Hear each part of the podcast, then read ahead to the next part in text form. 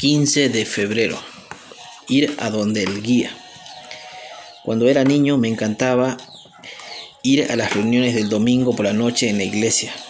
Eran emocionantes porque podía escuchar a misioneros y otros oradores invitados.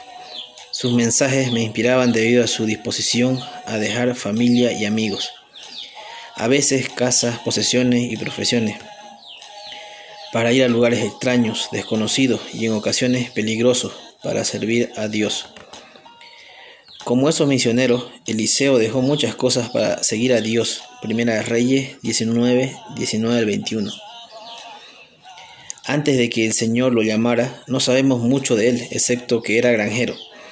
Cuando el profeta Elías lo encontró en el campo arando, le arrojó su manto, el símbolo de su rol de sacerdote sobre los hombros y lo invitó a seguirlo.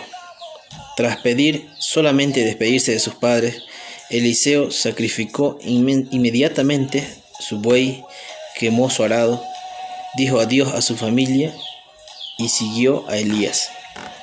Aunque no muchos somos llamados a dejar familia y amigos para servir a Dios como misioneros a tiempo completo, Él quiere que todos lo sigamos y que cada uno, como el Señor le repartió y como Dios llamó a cada uno, así haga.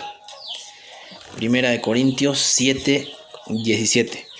Tal como ha sido a menudo mi experiencia, servir a Dios puede ser emocionante y exigente, independientemente de dónde estemos, aunque nunca dejemos nuestro hogar. Señor, ayúdame a ser un misionero donde quiera que esté Dios nos mostrará cómo servirle donde quiera que estemos.